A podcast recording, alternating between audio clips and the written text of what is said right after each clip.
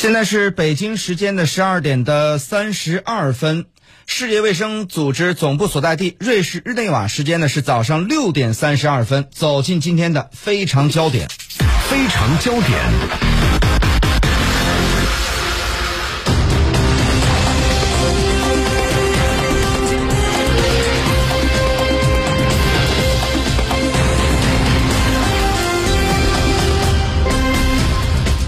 病毒呢，从五月初现身英国之后，短短两个多月，已经扩散到七十五个国家和地区，超过一万六千个病例。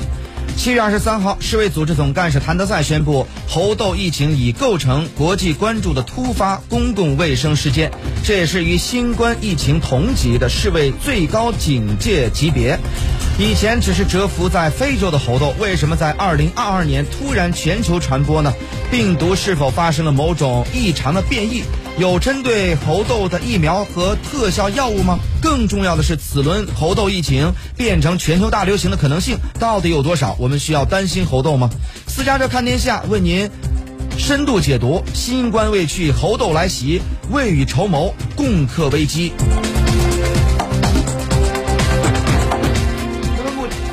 那么目前呢，这个猴痘病毒啊，到底它到了一个什么样的一个程度啊？它的危险程度如何？它的传播力度又如何呢？在这个时间，马上来听一下美国克莱姆森大学公共卫生科学系副教授史律先生的一个分析解读。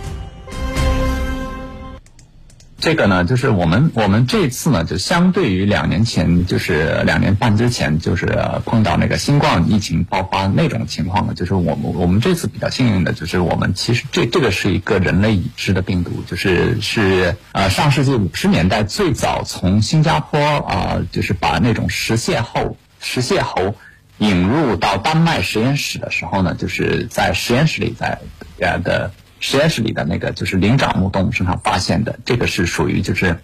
呃，跟天花非常天花病病毒很像的那么那么一种那个病毒。那么这个病毒它它它虽然说在形态上是跟那个天花可能很像，但它的致死率是远远低于天花的。呃，最早呢就是在人类发现，在人身上发现这个呢，倒是一九七零年在那个就是非洲发现的，嗯。这个呃，现在呢，就是最能够稳定人心的一种呢，就是说，现在丹丹麦的那个就是巴伐利亚北欧公司，它出品的这个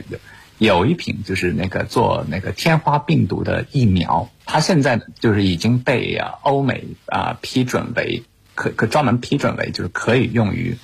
预防预防这个猴痘病毒的疫苗了。所以呢，现在就是各国也是在大量的采购这个疫苗。呃，然后呢，就是也有就是几种那个抗病毒药物被问被认为是可以对治疗这个疾病有用，啊，这个这个是属于就是现在呢，就是呃，我为什么我们没有必要恐慌的一个原因。但是就还是不排排除这种可能，就是在那种免疫水平低下的人群当中，万一传开了的话呢，就是如果说它有有所变异，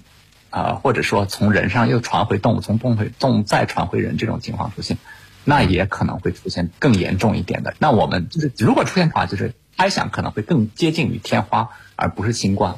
好，那么刚才讲了猴痘呢，目前来说它的传染力呢并不是想象当中那么强，但为何世卫组织仍然把它定为最高等级的这么一种传染病呢？呃，相关话题呢，这个时间我们来请教一下香港医学会传染病顾问委员会联席主席曾启英先生啊，来听一下他的分析解读。呃，举起。就是世界卫生组织，我想在这个时候将猴痘定性为突发的公共卫生事件。我想最主要的原因是见到。目前来说，已经有超过了七十四个国家的人士，有一万六千多宗的确诊个案，在一个短短的时间内有这么多个案。世界卫生组织是，在这样的情况下，就会让世人或者是国家都要注意，希望在这个流行病学。交呢啲咁嘅，在国家之间交换临床资讯，可以更加的开放，可以更加的将有关信息。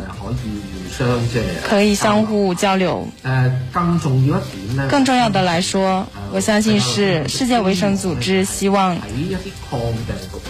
在一些抗病毒药和一些疫苗的制作这一方面，分派分配这一方面，可以做得更加公平。在这一部分，我相信世界卫生组织是是有一个责任和一个领导角色。去带领大家和世界，去看看接下来应该怎么样对抗猴痘的。